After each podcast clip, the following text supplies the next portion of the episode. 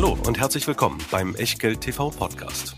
Bevor es gleich losgeht, beachtet bitte unseren Disclaimer auf der gleichnamigen Unterseite auf www.echtgeld.tv. Auf die Inhalte dieses Disclaimers wird zu Beginn einer jeden Sendung explizit eingegangen. Und nun viel Spaß und gute Unterhaltung mit Tobias Kramer und Christian W. Herzlich willkommen aus Berlin, herzlich willkommen zu Echtgeld TV und der letzten Sendung im Juli 2022. Wir schreiben heute den 27. Juli. Es ist ein Mittwoch, ein naja, erträglich schöner Tag und Christian ist nicht da, auch wenn es gleich so aussehen wird, als wäre er vor seiner weißen Wand, denn die hat eine große Ähnlichkeit. Aber es liegt eine mörderische Distanz zwischen uns. Nicht, weil wir uns gestritten haben, sondern weil die gute Familie Röhl in den Urlaub geflogen ist und zwar ganz weit weg. 11.764 Kilometer entfernt im wunderschönen Waikiki ist Christian uns zugeschaltet. Deswegen heißt die heutige Sendung Aloha from Hawaii. Wir beschäftigen uns mit den USA auf der einen, hawaiianischen Unternehmen auf der anderen Seite. Und das tun wir immer mit einem Disclaimer, der diesmal eben aus Waikiki kommt. Ja, Aloha und auch hier auf Hawaii gibt es natürlich Risiken. Da stehen überall Warnschilder. Bei uns heißt das Warnschild immer, alles was wir hier machen, ist keine Anlageberatung, keine Rechtsberatung, keine Steuerberatung, keine Aufforderung zum Kauf oder Verkauf von Wertpapieren. Wir tun hier unsere Meinung kund und was ihr draus macht oder eben nicht, das ist ganz allein euer Ding und damit auch euer Risiko. Wir können dafür keinerlei Haftung übernehmen, genauso wenig wie eine Gewähr für Richtigkeit, Vollständigkeit und Aktualität der Unterlagen, die es natürlich auch zu dieser Sendung wieder in der Echtgeld TV Lounge gibt. Und wie es sich gehört, auch der Scalable Broker ist wieder mit dabei, unser Hauptsponsor und Depotpartner, wo wir im Prime Broker die Echtgeld-TV-Depots führen. Das heißt nichts anderes als ihr zahlt 2,99 pro Monat im 12-Monats-Abo und könnt dann unbegrenzt handeln, aber vor allem investieren und besparen über 2000 ETFs und über 7000 Einzelaktien, darunter auch drei Unternehmen, die das Wort Hawaii schon im Namen tragen und ein anderes Unternehmen, über das wir heute sprechen, das seine Wurzeln aus Hawaii hat, das früher mal Hawaiian Pineapple Corporation hieß und von dort aus nun die ganze Welt mit Früchten und über entsprechende Töchter auch Gemüse versorgt. Dazu gleich mehr. Und Aloha from Hawaii heißt nicht nur ein Film mit Elvis Presley, sondern es geht eben heute auch um hawaiianische Unternehmen und das hawaiianische Lebensgefühl ein bisschen, was wir euch auf Basis der Erfahrungen, die Christian gerade macht, näher bringen wollen. Und dabei werden wir dann natürlich auch ein wenig gleich zum Start über die USA reden wo ich in diesem Jahr so ein paar Erfahrungen gemacht habe, über die ich euch in Sendungen berichtet habe, beispielsweise über die Erlebnisse in Seattle, beispielsweise über Erlebnisse in Omaha und beispielsweise auch über Erlebnisse in Kanada, in Vancouver, liegt halt ein paar Kilometer oberhalb der Grenze. Aber Christian hat jetzt eben seine eigenen Erfahrungen gemacht. Und was mir ja so aufgefallen ist, als ich an der nördlicheren Westküste der USA mich aufgehalten habe, war eben eine, eine, eine sehr, sehr stark sichtbare gesellschaftliche Spaltung, viele Obdachlose, viel Drogenkonsum, viele Drogenabhängige.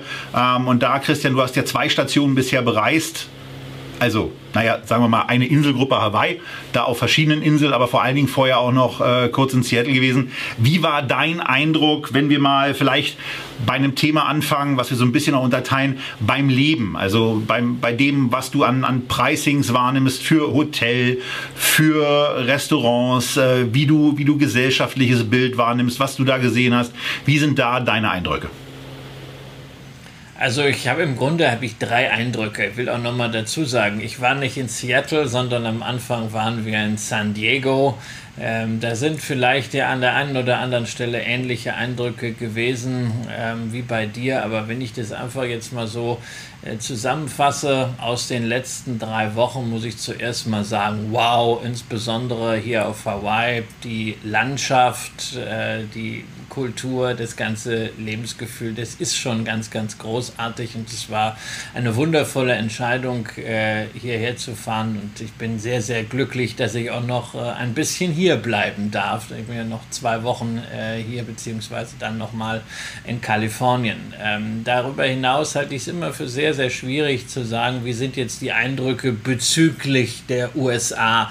Denn sowohl Kalifornien als auch Hawaii sind nicht die USA. Es ist ein Ausschnitt der USA und äh, ein Ausschnitt, der immer schon ein bisschen extremer war, also insbesondere was Pricings angeht. Kalifornien war schon immer ein bisschen teurer als der Durchschnitt und Hawaii nicht zuletzt eben aufgrund der Insellage und natürlich auch äh, des Tourismus und der daraus resultierenden Nachfrage nochmals on top. Und das hat sich äh, sicherlich bestärkt. Also wir haben auch bei den Buchungen gerade für Hawaii unsere sonstigen Limite für Preise, was so Hotelübernachtungen angeht, auch Mietwagen einfach mal äh, gesprengt nach oben. Ja, äh, wie gesagt, es ist immer hier teurer. Dann kommt jetzt der Post-Covid-Boom im Tourismus dazu, weshalb die Kapazitäten hier sehr, sehr eng sind. Leute wollen wieder reisen und das merkst du natürlich auch. Hier sind fast nur amerikanische Touristen. Ganz selten findet man mal äh, ein paar deutsche Töne zwischenzeitlich. Und Amerikaner haben ja sehr wenig Urlaub, sind aber dann im Urlaub auch bereit, sehr viel Geld auszugeben. Das fiel uns früher schon auf amerikanischen Kreuzfahrtschiffen auf und bestätigt sich jetzt hier.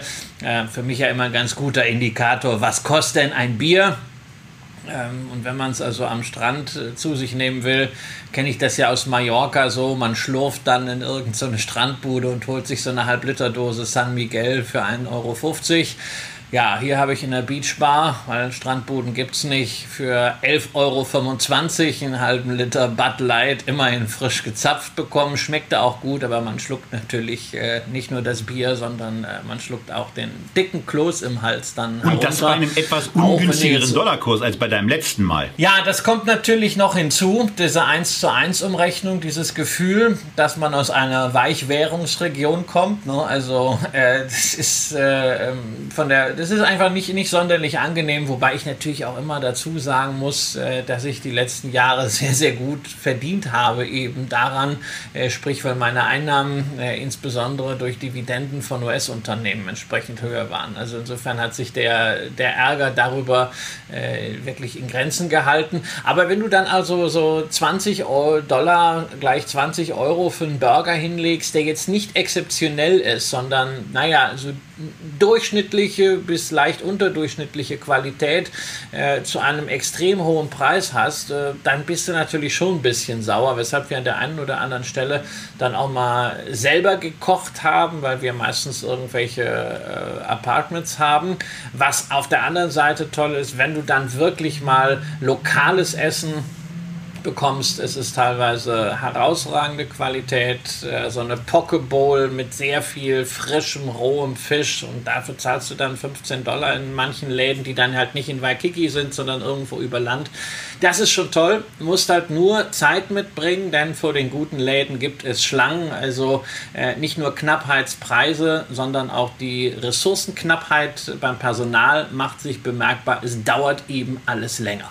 Ich versorge dich ja regelmäßig mit Fotos, äh, sowohl äh, von Curry 36 als auch aus dem Berliner Restaurant Reinhards, wo es gute Preis-Leistungs-Verhältnisse gibt und äh, Balkonbilder hast du dann auch noch für umsonst. Aber in der Tat, dieses eine Poolbild, nee, nicht Poolbild, sondern das Strandbild von der Beach Bar, wo, glaube ich, äh, drei Burger, nee, zwei Burger, ein Hotdog, einmal Süßkartoffelpommes äh, drauf sind und als du dann gesagt hast, das hat 105 Dollar gekostet. Ja, du hast, den, du hast den Mai Tai noch vergessen und den Mimosa. Okay, ja, aber okay das sind schon mal 30 100, Dollar 105, ist klar. Ja, 105 Dollar dafür, also für so einmal Nachmittagssnack für die dreiköpfige Familie. Ähm, das ist schon der Hammer. Das erklärt auch, warum Amerikaner äh, wirklich jetzt dann nicht so lange hier sind, aber in der Zeit, wo sie da sind, lassen sie es krachen und in Anführungszeichen verderben damit auch die Preise. Die, die müssen das ja auch alles in weniger Urlaubstagen alles irgendwie unter die Leute bringen. Ähm, aber so, also Kostenthema ist schon was Intensives, auch im Vergleich zu, also von den, von den Dollarpreisen aus gesehen, im Vergleich zu deinen letzten Aufenthalten merkst du schon, zumindest nennen wir es mal einfach das Thema Inflation, hämmert da voll ja, rein. Weißt, ja, weißt du, ich bin, äh, ich will jetzt auch nicht Hawaii da als Maßstab nehmen. Äh, wo ich es halt wirklich merke, ist, wenn ich jetzt alleine äh, Florida im Januar vergleiche mit Kalifornien im äh, Juli, was so klassische Supermarkteinkäufe angeht. Also diese Inflation, dass man sagt, also das sind irgendwie 10, 15 Prozent doch schon mehr als damals, ähm, die lässt sich schon nachvollziehen. Nehmen wir, nehmen wir einen Fall, ganz wichtigen halt Gegenstand in, deinem, in deiner Konsumgewohnheit. Nehmen wir die klassische Monsterdose, die du in Berlin ganz gerne für 88 Cent kaufst. Dann ist sie aber schon im rapiden Angebot. Ich kenne keine Normalpreise von Monster. Aber was ist ein Normalpreis von Monster in Deutschland und wie viel bezahlst du im Moment pro Dose in den USA? Naja, also der Normalpreis in Deutschland ist, glaube ich, 1,69, wenn du es nicht gerade an der Tankstelle äh, erwirbst. Und äh, hier ist es im Supermarkt, also auch in Kalifornien, äh, so 3,19 für die Dose sieht man in der Regel. Und äh, es gibt manchmal so Abweichungen nach oben, aber es gibt dann halt auch die Möglichkeit, dass du äh, zwei für ähm, im Bundle kaufst, ja, also zum Beispiel zwei für 5 Dollar. Allerdings äh, kann man das nur bei 7-Eleven äh, auch einfach so als äh, vorbeischauende Laufkundschaft in Anspruch nehmen. Bei CVS ist das auch ausgezeichnet, äh, zwei für 5 Dollar, aber da steht dann ganz klein unten auf dem Schild äh, CVS Card Only. Das heißt also, auch bei CVS gibt es. Ich hätte dir meine mitgeben können. An, ein, ja, ja, da gibt es also auch so ein Angebot, so ein Customer Loyalty Programm. Also diese ganzen äh, Bundle Deals kannst du nur nutzen, wenn du diese ähm, CVS Cards äh, hast. Und das ist natürlich für mich auch immer interessant, dieses Unternehmen zu sehen. Wir haben es ja häufig hier äh, besprochen und da habe ich auch den Eindruck, äh, das ist aber auch immer selektiv. Wir haben so viele Filialen, aber sowohl in äh, Kalifornien als auch hier in Hawaii, wo sie vor allen Dingen mit der Tochtergesellschaft Long Drugs präsent sind.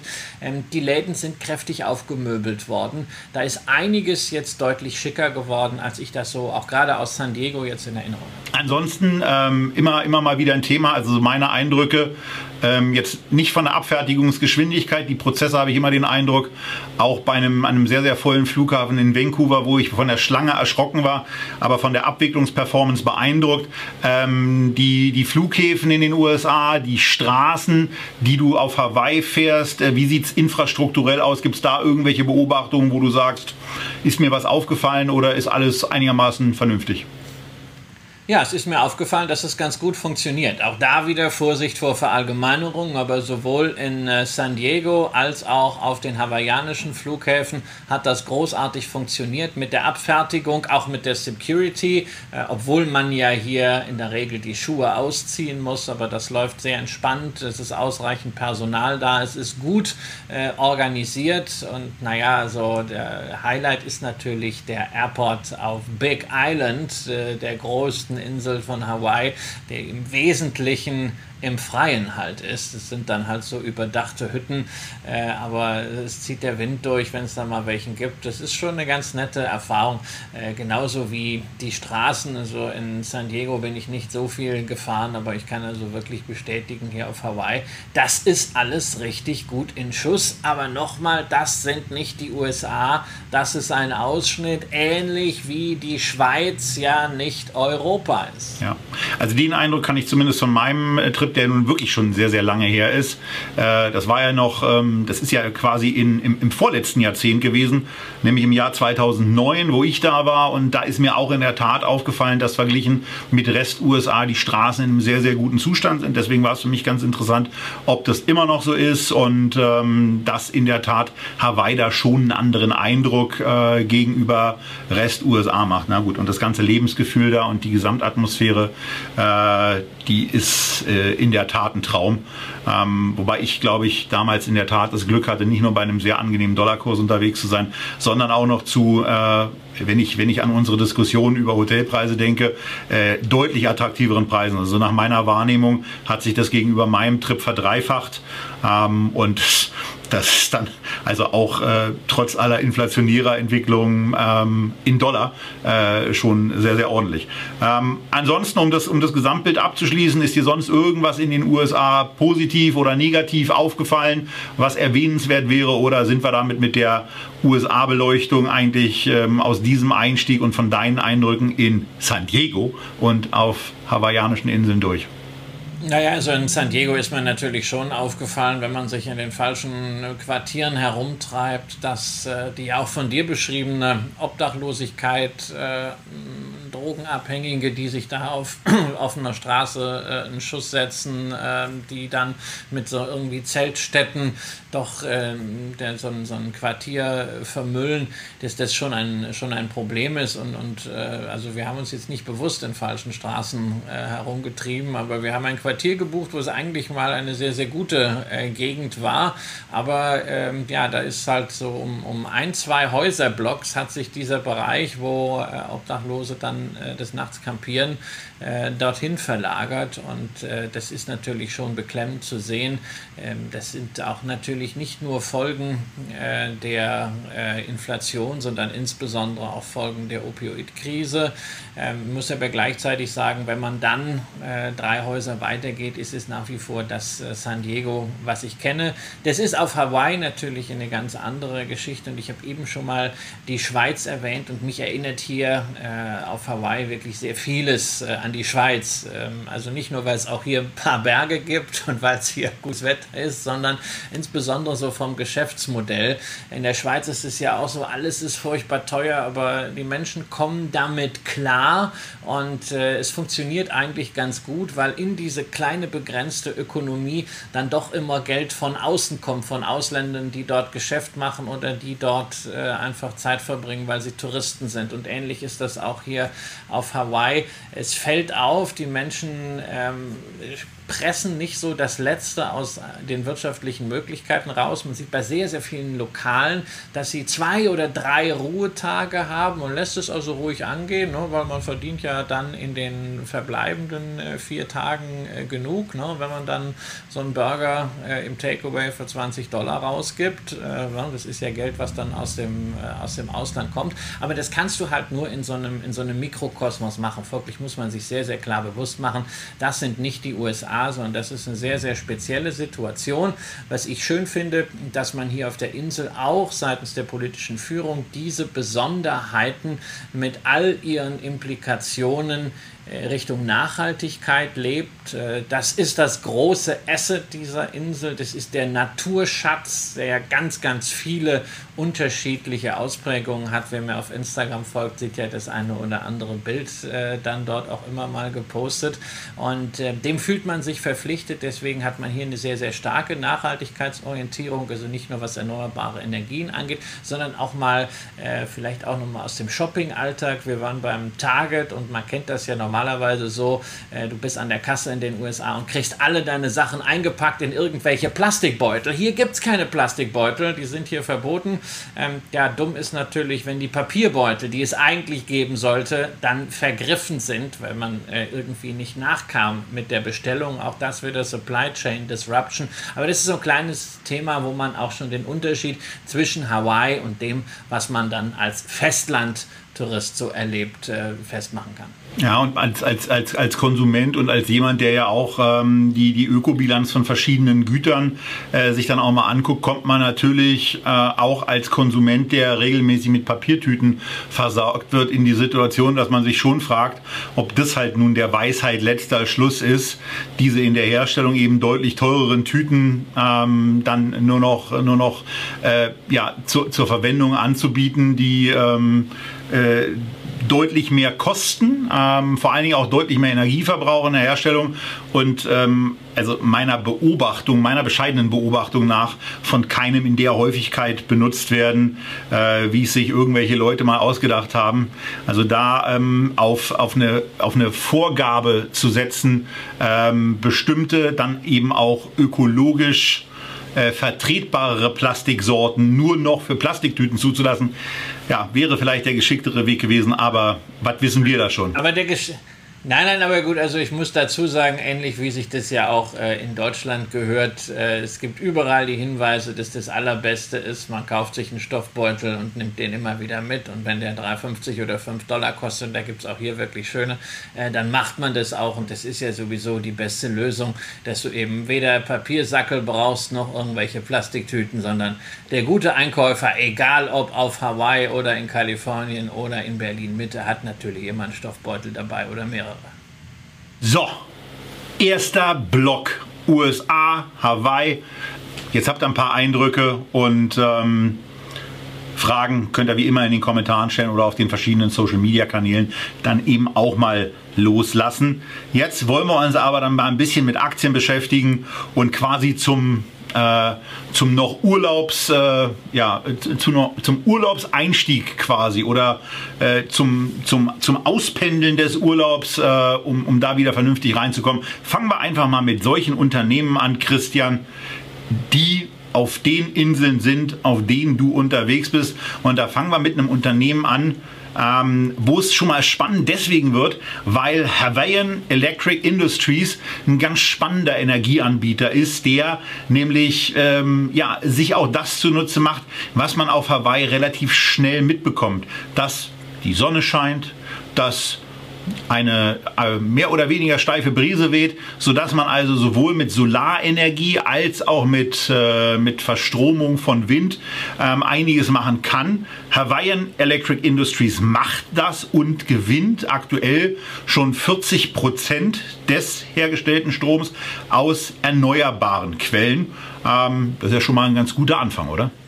Ja, das ist ein guter Anfang, wobei man sagen muss, sie haben eigentlich äh, auch zu spät damit begonnen, wenn man bedenkt, dass sie äh, standardmäßig ja hier Öl äh, einsetzen als Primärenergieträger, ähm, was sehr teuer ist. Hawaii hat die äh, höchsten Energiepreise im Durchschnitt äh, der 50 Bundesstaaten der USA.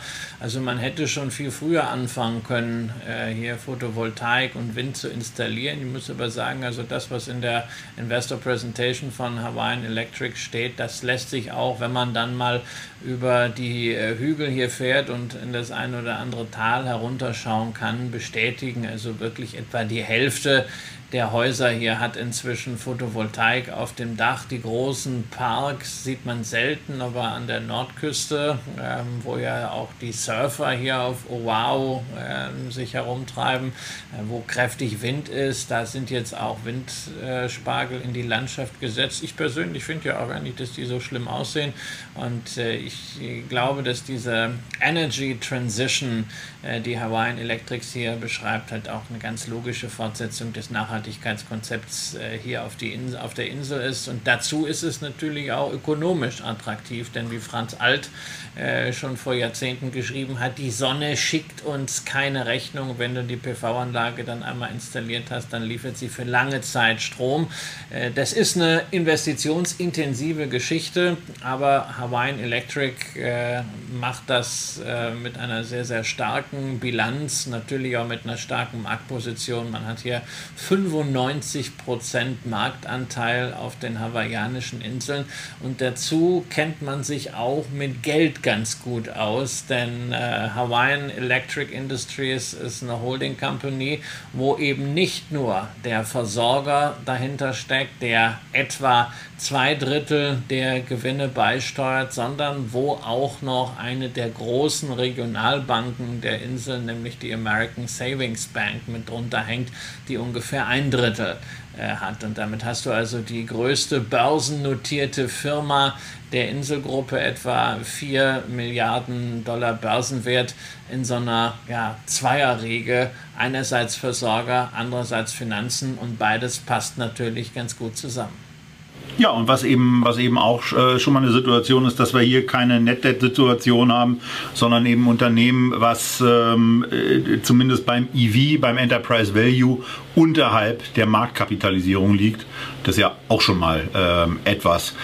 Was ein, bisschen, was ein bisschen zu wünschen übrig lässt, ist äh, im Gegensatz ja zur ganz ansehnlichen Kursentwicklung mit und auch ohne Dividende die Entwicklung bei den Umsätzen und insbesondere auch bei den Gewinnen. Äh, wenn wir uns insbesondere mal so das aktuelle, die aktuelle Situation angucken und auch so ein bisschen in die in die nächsten äh, Jahre hineinschauen, dann ähm, hat man zwar den Eindruck, dass ähm, die, die Analystenschar bei den, bei den Umsätzen einigermaßen optimistisch ist, also ein 11-prozentiges Wachstum von den 2,6 Milliarden äh, im Jahr 2020. Ähm, bis 23, wo es dann 3,5 Milliarden sein sollen, erwarten. Aber der Gewinn kann da nicht so richtig mithalten und überhaupt mit der Gewinnentwicklung sieht es einigermaßen mau auch aus, äh, auch wenn das Unternehmen jetzt nicht unbedingt teuer ist. KGV 18, aber aufgrund äh, ja, nicht so sehr steigender Gewinne auch stagnierende 18. Ähm, Dividendenrendite ist sicherlich ganz attraktiv, jenseits der 3%, eher sogar 3,5%. Wo habe ich sie? Da habe ich sie. Ja, 3,4 äh, sind es dann knapp. Aber wie siehst du es äh, von den Kennzahlen oder von, von dem, was dann als Gesamteindruck bei dir hin, hängen bleibt? Also für mich, ich sage, das ist einigermaßen attraktiv, ist sicherlich auch ein gut verwurzeltes Unternehmen, aber ist mir für ein Investment viel zu weit weg preislich nicht attraktiv genug. Ähm, ja, äh, also für mich nichts, aber kann ja bei dir anders aussehen.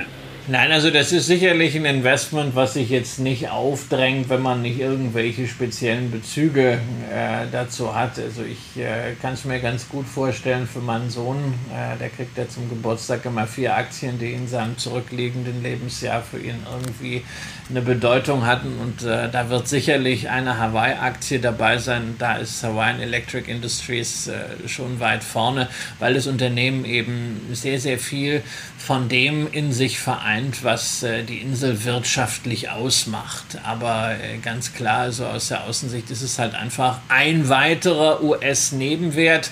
Immerhin, also man ist gelistet im SP 400 Midcaps, also zweite Börsenbundesliga der USA. Aber das sind eben, das kennen wir ja auch von anderen Unternehmen, reine Spezialwerte. Sicherlich KGV 18, wenn man jetzt auch mal die äh, Gewinnprognose für dieses Jahr nimmt, ist jetzt nicht äh, sonderlich günstig. Wenn man es mit herkömmlichen Versorgern vergleicht, ist es leicht teurer. Für eine Bank ist es sogar äh, deutlich zu teuer. Äh, interessant ist halt der Punkt, den du angesprochen hast, Dividende. Da sollte man nicht einfach so drüber hudeln, denn in der Tat äh, zahlt Hawaiian Electric Industries seit 1901 Dividende und in den letzten Jahrzehnten wurde diese Dividende dann auch äh, nicht mehr gesenkt. Äh, man hat sie allerdings auch sehr, sehr sehr lange konstant gehalten, von 1997 bis 2018, also 20 Jahre lang, hat man pro Quartal 31 Cent äh, Dividende ausgeschüttet, was man sich am Anfang nicht so wirklich leisten konnte. Inzwischen ist das in eine ordentliche Payout-Ratio knapp überhalb von 50 Prozent hineingewachsen. Ähm, seit 2018 erhöht man auch die Dividende und das hat natürlich auch einen Grund, warum man so an dieser Dividende hängt, weil für viele Menschen hier auf Hawaii ist das ein eine Einnahme, auf die man sich verlässt. Denn äh, abseits von Nebenwertefonds sind die Hawaiianer, nämlich die Aktionäre, über 20.000 Hawaiianer halten Aktien dieses Unternehmens und das ist auch damit klassisch die Hawaii-Aktie, die übrigens fast mal vom Kurszettel getilgt worden wäre. Nämlich 2014 gab es ein Übernahmeangebot über 4 Milliarden von Next Era Energy, dem Dividendenaristokraten, dem inzwischen größten Versorger der Welt, auch einer der ganz großen Windkraftinvestoren, aber natürlich auch sehr stark im Atomgeschäft mit drin. Aber die Energiekommission des Bundesstaats Hawaii hat diesen Deal damals untersagt. Und deswegen ist Hawaiian Electric Industries nach wie vor selbstständig. Und auch das passt zur Kultur hier auf der Insel. Und es tut wahrscheinlich auch der Nachhaltigkeit, der gesamten Nachhaltigkeit des Unternehmens, der Unternehmensführung ganz gut, äh, gerade mit den dann 20.000 Aktionären, die auf den Inseln leben ähm, und die im Falle einer, einer Verkaufsüberlegung eben auch mal ihren ganz persönlichen Druck ausüben können und wahrscheinlich auch so eine Entscheidung äh, irgendeiner Kommission dann beeinflussen können. Aber wir waren ja eben schon ganz kurz quasi im Finanzsektor und vom Wert her äh, quasi direkt dahinter mit 3,2 Milliarden US-Dollar Marktkapitalisierung schlägt die Bank of Hawaii hier auf ja, vom, vom Kurs-Gewinn-Verhältnis schon mal äh, deutlich günstiger, aber das ist bei Banken ja nicht so ganz unüblich. Hier haben wir ein KGV aktuell von 13,66 und man ist eben tätig auf den hawaiianischen Inseln und anderen Pazifikinseln und ähm, ja, ist äh, in den Bereichen Immobilienleasing, Wertpapiermaklergeschäft und auch natürlich dann Anlageberatung, Kreditversicherung ähm, tätig. Äh, was ich hier so sehe, äh, ist auch da, ähm, dass man mal so guckt, was, was steht eigentlich möglicherweise in Medien. In Deutschland habe ich gar nicht erst angefangen zu gucken. Im Wall Street Journal hatte ich ähm, auch schon äh, für die, für die, für die Elektrikgesellschaft nachgeschaut, nichts gefunden. Ähnliches äh, erlebte ich bei der Bank of Hawaii, Christian. Ähm, Gibt es da aus deiner Sicht irgendwie was zu sagen, was hier ein Investment ja, erstrebenswerter macht aus deiner Sicht?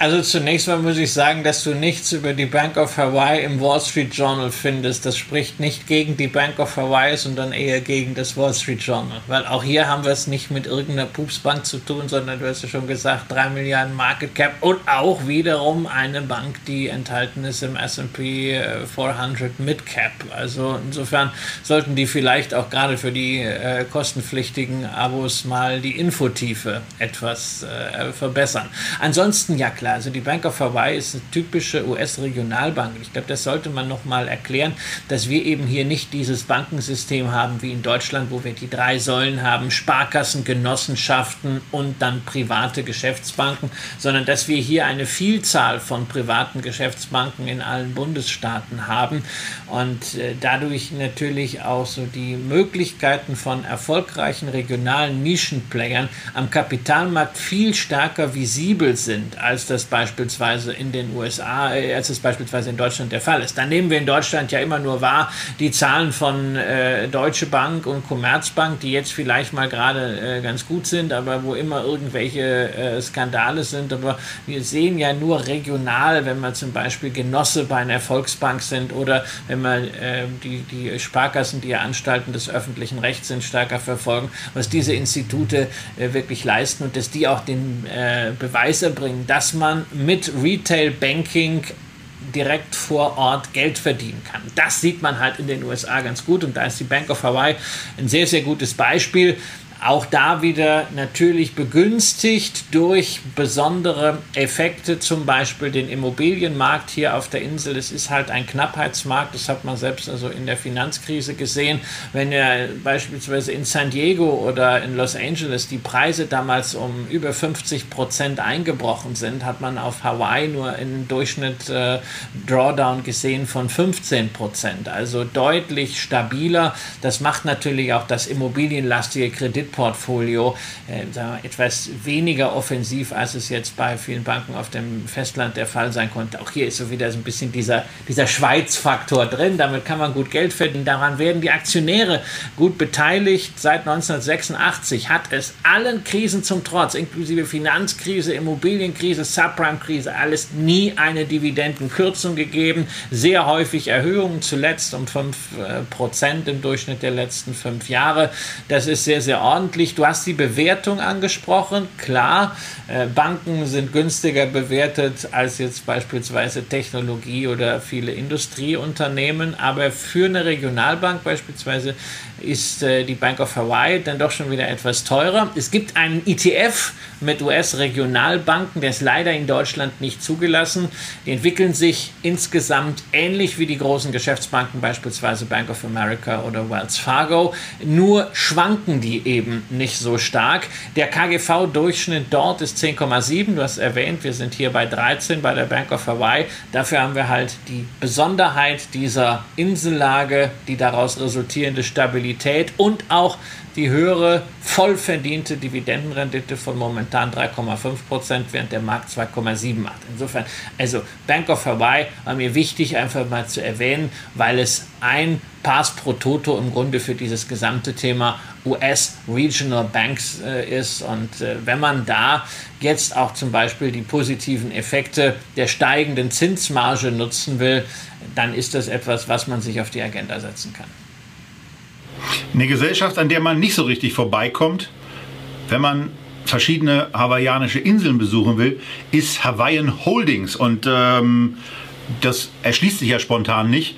Äh, aber äh, da geht es um, äh, nicht um Sturzflüge, die der Kurs gerade hinter sich hat, aber da geht es um Fliegereien. Das ist eine hawaiianische Fluggesellschaft, die, ähm, ja, wie man auf dem Chart sehen kann, für den ihr eventuell natürlich rechts ranfahren müsst, wenn ihr Podcast-Zuhörer seid, ähm, wo, wo, man sehen kann, dass äh, der Hochpunkt im Jahr 2017 erreicht wurde, wo der Chart von lange Zeit unter 10 Euro bis 2014 auf an oder an die 60 heranlief, da zweimal angeklopft hat und dann sich wieder verabschiedet hat und jetzt bei ungefähr 15 US-Dollar präzise 13 US-Dollar 50 notiert. Und ein bisschen informativer als dieser Chart sind vor allen Dingen dann auch die ganzen Gewinnzahlen, denn die zeigen im Grunde natürlich diverse Desastersituationen, die die Flugindustrie immer mal wieder erlebt.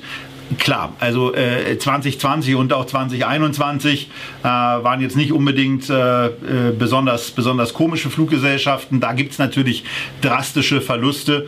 Ähm, aber man sieht eigentlich auch, und das ist eigentlich etwas schon ziemlich bedrohliches, Christian, dass bei einer ja relativ deutlich wieder sich belebenden äh, Tourismussituation und auch einer Reisetätigkeit äh, im vierten Quartal 21 und auch im ersten Quartal 21, äh, 22 ähm, deutliche ja, negative Net Incomes erwirtschaftet wurden und auch negative EBITDAs, das sieht nicht so richtig schön aus. Also nur mal um die Zahl genannt zu haben, auch für die Podcast-Zuhörenden erstes Quartal 22 477 Millionen US-Dollar Umsatz, 131 Millionen negativ EBITDA, 123 Millionen negatives Net Income.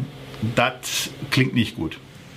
Nee, also mich erinnern Fluggesellschaften ja allgemein an der Börse an so eine Sat1 Arztserie vor 20 Jahren. Ja, Broti und Patschek, irgendwas ist immer. Ja, das ist bei Fluggesellschaften auch so. Entweder es ist äh, die Nachhaltigkeitsdiskussion, es sind regulatorische Eingriffe, es sind steigende Treibstoffkosten oder äh, es ist halt äh, eine solche Einschränkung, wie wir sie durch Covid erlebt haben. Also es ist wahnsinnig schwer, bei einer Fluggesellschaft wirklich mal ein Zeitfenster zu finden, wo alle Ampeln auf grün stehen und auch der Kurs mal wirklich abheben kann, um mal so ein bisschen was fürs Phrasenschwein äh, zu machen.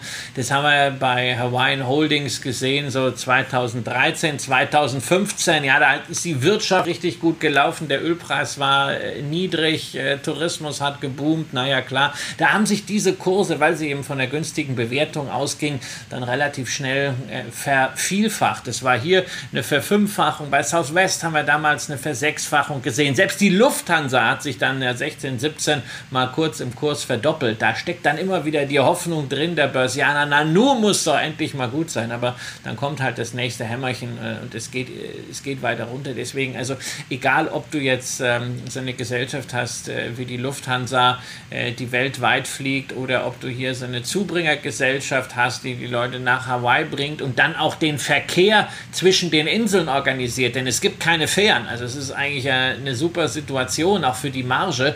Am Ende wird hier für Aktionäre mit dem Geschäftsmodell Fluggesellschaft kein Geld verdient. Das kannst du drehen und wenden. Das ist nichts für langfristig Langfristanleger. Das ist spannend, um kurzfristig zu traden. Da hat man hier vielleicht sogar noch etwas stärkere Bewegungen als, als, äh, als vielleicht in der, in der Lufthansa. Das heißt, wer also gerne irgendwie exotischere Werte tradet, der kann sich so eine Hawaiian Industries hinlegen. Ansonsten frage ich mich halt wirklich, ne, wenn nicht jetzt, wann dann? Irgendwann müsste man doch jetzt wieder Geld verdienen, wenn ich sehe, wie viele Touristen hier auf die Insel äh, kommen und auch hin und her fliegen und auch was diese kleinen kurzen Flüge von 35 Minuten dann hier mit Hawaiian kosten, wie häufig sie gehen, was du für eine Auslastung auf die Maschinen kriegst und dann, das ist einfach brutal enttäuschend zu sehen, dass dann also äh, im äh, Dezemberquartal und im Märzquartal äh, jetzt auch wieder Geld verloren gegangen ist, äh, nicht zuletzt aufgrund der höheren Treibstoffkosten.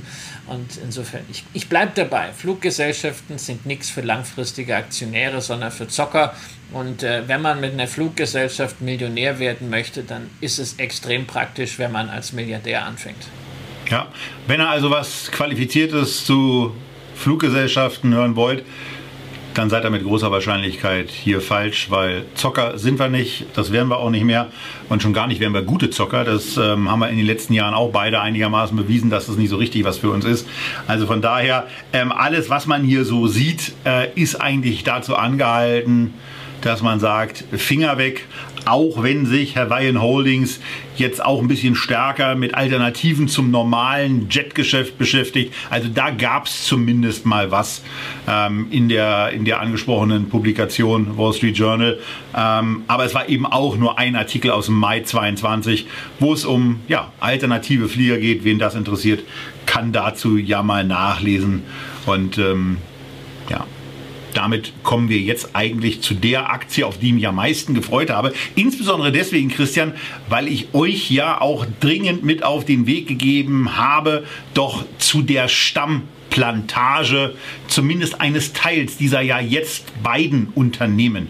Wir haben ja hier eine Verschmelzungssituation bei Dole, ähm, aber zu der Stammplantage äh, von Dole auf Hawaii zu gehen und unbedingt das hawaiianische Ananaseis dort zu probieren, was ihr ja auch getan habt. Ähm, eure Begeisterung aufgrund, glaube ich, vielfach faszinierenderer ähm, ja, Natureindrücke war ein bisschen äh, unterhalb meiner Erinnerung, aber geschmeckt hat's, oder? Nee, also auch nicht mal das. Also ich, ich mag ja dieses Soft Eis nicht und wenn es jetzt nach Ananas Mann, du bist schmeckt, ein Spinner. Nicht. Also nein, Christina und Julian haben sich so ein Ding geteilt. Ich, ich esse es nicht. Also ich habe ja gedacht, ich kann einfach ein paar Ananas-Slices äh, dort abstauben, wenn man schon mal so eine, an eine Plantage geht, beziehungsweise das ist dann vielleicht auch ein bisschen billiger, wenn man es da einkauft. Äh, aber es ist ja teurer, wenn du da Ananas-Slices kaufst, als wenn du in irgendeinen Supermarkt gehst. Wirklich habe ich da gar nichts gemacht. Diese ganze Plantage, die ja irgendwie so von dir auch beschrieben wurde, so als Erlebnispark oder so. Also da kann ich wirklich äh, nur äh, Dole einen Tipp geben, macht mal eine Studienreise äh, bei uns äh, vor den Toren von äh, Berlin, sowie auch in Mecklenburg-Vorpommern gibt es ja Karls äh, Erdbeererlebnisdorf und da sieht man, was man um so eine Frucht wirklich ein charmantes, fair gepreistes Erlebnis für die ganze Familie drum machen kann und nicht so eine sterile Warteschlangen abzocken Stocknummer wie diese Dole-Plantage. Mit vielen also Pricings hatten es die Amerikaner aber noch nie. Ja, aber weißt du, ich, ich habe doch auch nichts dagegen, Geld auszugeben. Das ist so eine feine Sache, wenn ich dafür was Ordentliches bekomme. Aber ist doch Mist. Also dann läufst du da durch das weltgrößte Labyrinth, 45 Minuten, zahlst dafür als dreiköpfige Familie 25 Dollar äh, und am Ende kriegst du nicht mal irgendwie so einen Erinnerungstaler, wo sich doch dann so ein Junge drüber freut, wenn er das dann äh, geschafft hat. Also es ist, es ist einfach, es ist einfach alles so lieblos dort. Und äh, also ich glaube, es man äh, man braucht es nicht. Und für mich war es halt interessant, weil es halt wirklich äh, diese Plantage der Nukleus des heute weltweit größten Anbieters von Früchten und Gemüse ist. Äh, 1901 hat James Dole dort die Hawaiian Pineapple Corporation äh, errichtet und zwar schon wirklich mit dem Ziel, den weltweiten Handel mit Ananas zu kontrollieren. Diesem Ziel kam er sehr nah das Unternehmen hat ja dann eine sehr, sehr wechselhafte Geschichte gehabt, auch was die Eigentümerstruktur anging, aber es ist halt äh, permanent gewachsen und äh, nachdem es früher schon mal an der Börse war, jetzt durch den Zusammenschluss mit einem äh, irischen Fruchtgroßhändler und Agrarerzeuger, nämlich Total Producers, seit ziemlich genau einem Jahr wieder an der Börse. Und zwar nicht als Total Produce, sondern als Dole PLC, weil es nun einmal der bekannte Name ist. Ja, und weil wir hier gerade noch in der Investorpräsentation sind, kommen wir gleich auch zu einer negativen Nachricht, die in dieser Investorenpräsentation enthalten ist. Denn, ähm, naja, man hat dann irgendwann, äh, ich weiß jetzt gar nicht, also ist von Mai, äh, im, im, Mai hat man so ein kleines Update gegeben und ähm, hat in, einem, in einer Situation, wo ja eigentlich alle Preise steigen, ähm, mal die Indikation äh, um 200 Millionen US-Dollar beim Umsatz für das Jahr 2020 2022 und auch um ja, 10 bis 20 Millionen US-Dollar beim EBITDA gesenkt. Und ähm, naja, das, da, da kann man vielleicht im, im ersten Moment erstmal sagen, naja, nach dem Motto, ist denn das jetzt, ähm, ist denn das jetzt so schlimm? Und da muss man dann die Antwort geben, ja, das ist es, weil ähm, dieses EBITDA ist ja eine Kenngröße, auf die wir uns auch ganz gerne stürzen, ähm, was für die Aktie, wie man im Chart sehen kann, wenn man ihn äh, sieht, nicht so richtig gilt. Im August, äh, seit August an der Börse bei 15 US-Dollar gestartet, bis auf 17 US-Dollar mal kurz gegangen und dann runtergeplumpst bis auf unter 9 US-Dollar. Und ähm, was wir hier vor allen Dingen als Situation vorfinden, äh, ist eben eine sehr, sehr hoch verschuldete Firma, wo man sich dann schon ein Stück weit auch fragt, warum zum Geier eigentlich ähm, ist die so hoch verschuldet und wie stark sollte einen das beunruhigen? Und da spielt das EBITDA eben mit rein, was wir ja immer wieder auch als Vergleichsmaßstab für die Schuldensituation eines Unternehmens heranziehen. Und Net Debt, also die Nettoschulden von Dole, sind eben mal eben lockere 1,7 Milliarden US-Dollar. Bei einem EBITDA aus dem Dezember 21 von 55 Millionen, da da geht die, da geht die rote Alarmleuchte gar nicht alleine an, da explodiert die eigentlich schon und ist tot. Ähm, aber auch mit der Erwartung, die jetzt ja geschildert wurde, ähm, nämlich so diese, äh, wo waren wir bei 300, jetzt muss ich nochmal nachgucken. So. Und ich muss die richtige Folie anklicken. Wir sind bei 350 bis 370 Millionen in der Taxierung. Und das heißt ja auch, dass das Fünffache dessen ähm, was als EBITDA in diesem Jahr erwirtschaftet werden soll, immer noch auch an Schulden da ist. Und das ist eben eine ganze Menge. Und bei einer Gesellschaft, die dann gerade die Guidance nach unten zieht, ist das nicht so prickelnd. Auch wenn fürs Jahr, ein, äh, fürs Jahr 22 mit einem Gewinn pro Aktie von 1,23 eine relativ schöne Gewinnerwartung dasteht. KGV 7,5, aber es fehlt einem A so ein bisschen der Glaube und die Verschuldungssituation bleibt eben. Also äh, es ist ein äh, für mich grundsätzlich spannendes Unternehmen, aber ein Investment drängt sich eben trotzdem nicht auf. Wie siehst du das?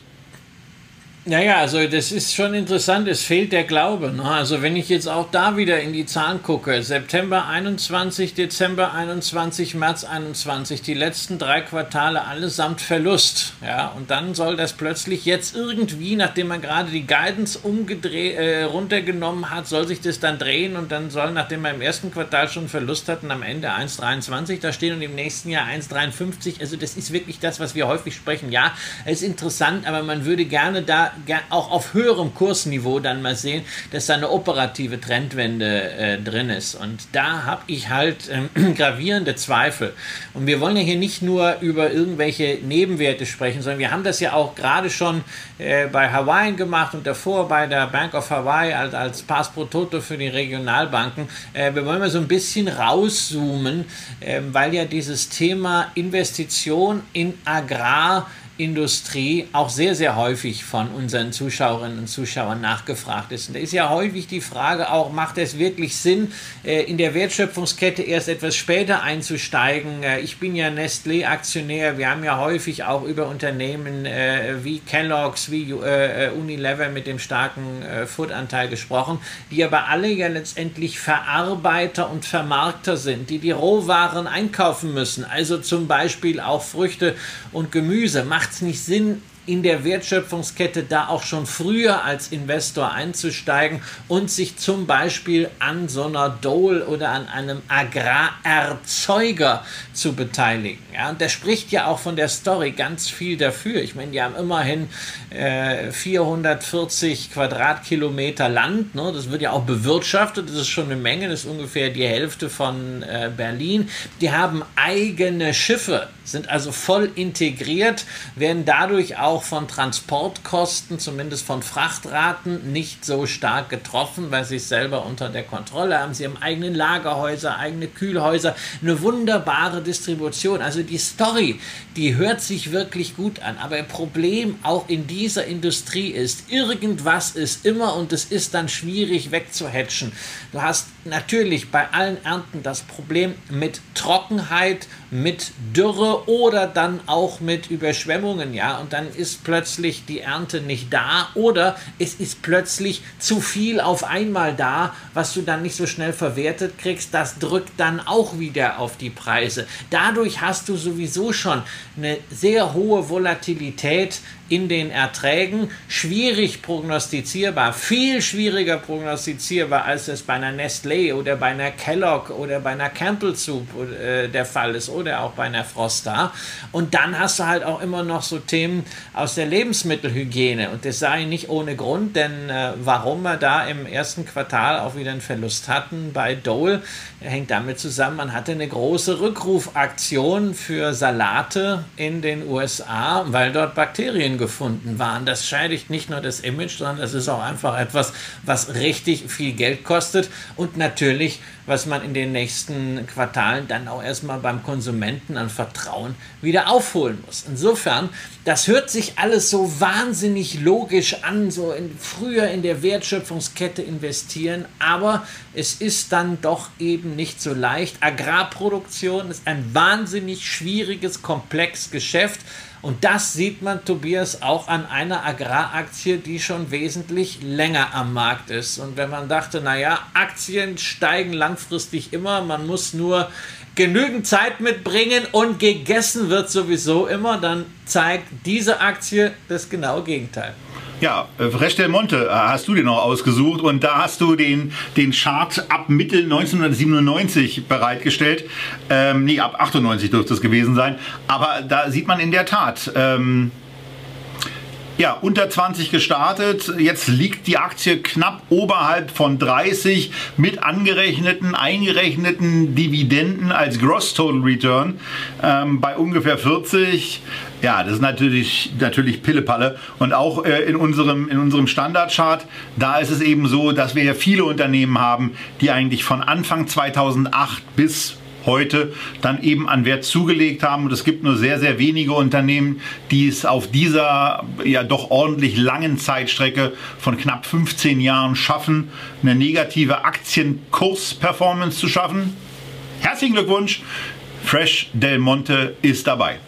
Ja, da war auch wieder mal so ein, so ein kurzer Hoffnungsschimmer, so 2014 bis 2017. Da dachte man, naja, jetzt, jetzt geht's endlich los, aber das ist halt auch wieder in sich, in sich zusammengefallen. Du hast dann immer mal wieder gute Jahre dabei. Also beim Net Income 2007 haben sie mal 180 Millionen gemacht, ja, 2016 nochmal 225. Aber in den letzten drei Jahren waren es halt 67, 48 und 80 Millionen.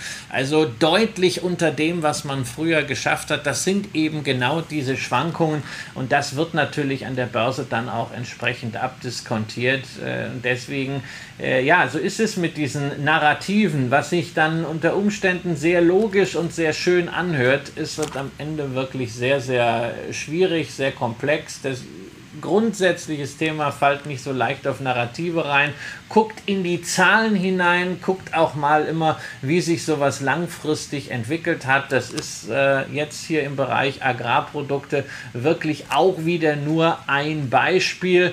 Ähm, gleichzeitig muss ich sagen, dass äh, auch wann immer ich mich mit Agraraktien beschäftige, auch mit dem Agrarteil der BayWa, die ja sehr, sehr stark im Apfelgeschäft tätig ist, oder auch mit dem börsennotierten Bauer Tonkins Agrar, Agrar, ganz kleine Gesellschaft, die ich für die DSW als Stimmrechtsvertreter seit Jahren verfolge. Äh, mein Respekt vor all denjenigen, die in der Agrarwirtschaft arbeiten und ganz am Anfang der Wertschöpfungskette dafür sorgen, dass wir am Ende was auf dem Teller haben, was vielleicht Nestle oder Kellogg oder sonst wie heißt, wächst mit jeder Beschäftigung mit diesen Aktien, weil es ist ein extrem hartes Business. Ja, also auch hier äh, ist es bei mir so, dass sich ein Investment auf keinen Fall aufdrängt. Ähm, ist, ja, da würde ich, also da würde ich mir was anderes suchen. Also sage ich ganz klar. Es ist bei dir, äh, wie, also wenn wir es jetzt auch einmal durchbesprochen haben, ähm, wie, wie ist so bei, bei dir, oder machen wir es anders? Machen wir es anders. Das Fazit können wir immer noch in einer Woche nachholen zu diesen fünf Aktien. Aber wir können euch zumindest mal fragen, welche zwei Titel ihr denn bei Julian, Christians Sohn, in das Jahresdepot kaufen würde. Und die beiden Kandidaten, die wählt natürlich der Vater selbst aus und nicht der Olle Pate aus Berlin. Ja, das, das, das können wir machen. Also ich tue mich mit einem, äh, mit einem Fazit an der Stelle auch sehr schwer. Wir haben ja bewusst auch jetzt äh, gesagt, wir nehmen diese Aktien, um daran mal ein paar grundsätzliche Zusammenhänge äh, zu erklären. Insofern war das heute äh, weniger eine Einzelaktiensendung als so eine Zooming-out-Sendung, wo wir am Beispiel mal äh, einer sehr begrenzten Ökonomie äh, sozusagen die Schweiz mit höheren Temperaturen gewisse Zusammenhänge nochmal Revue passieren lassen. Nächste Woche werden wir ja dann wieder sehr, sehr konkret, wenn, was einzelne Aktien angeht. Ähm, aber äh, für mich ist also das wichtigste Fazit dieser Sendung auch nochmal mit Blick auf äh, den Einstieg, wo wir über die USA gesprochen haben. Da ist ja dieser Spruch im Raum von Warren Buffett, don't bet against America. Und Amerika hat sicherlich eine ganze Reihe von Problemen, aber trotzdem, ich fühle mich sehr wohl damit, dass ein Großteil äh, meines Vermögens in Unternehmen steckt, die hier in Amerika beheimatet sind, von Amerika aus weltweit tätig sind, egal ob das im Technologiebereich eine Apple oder eine Microsoft ist oder ob das bei Konsumgütern neben eine Coca-Cola, äh, eine Pepsi ist oder im Healthcare-Bereich eine Johnson Johnson. Insbesondere wenn ich so schaue, was denn die Alternative auf der anderen Seite des Atlantiks ist, egal ob ich äh, jetzt die Zinserhöhung mit gleichzeitigem äh, Anleihekaufprogramm äh, in den, äh, bei der EZB sehe oder ob ich die politischen Verwerfungen in Italien mir anschaue.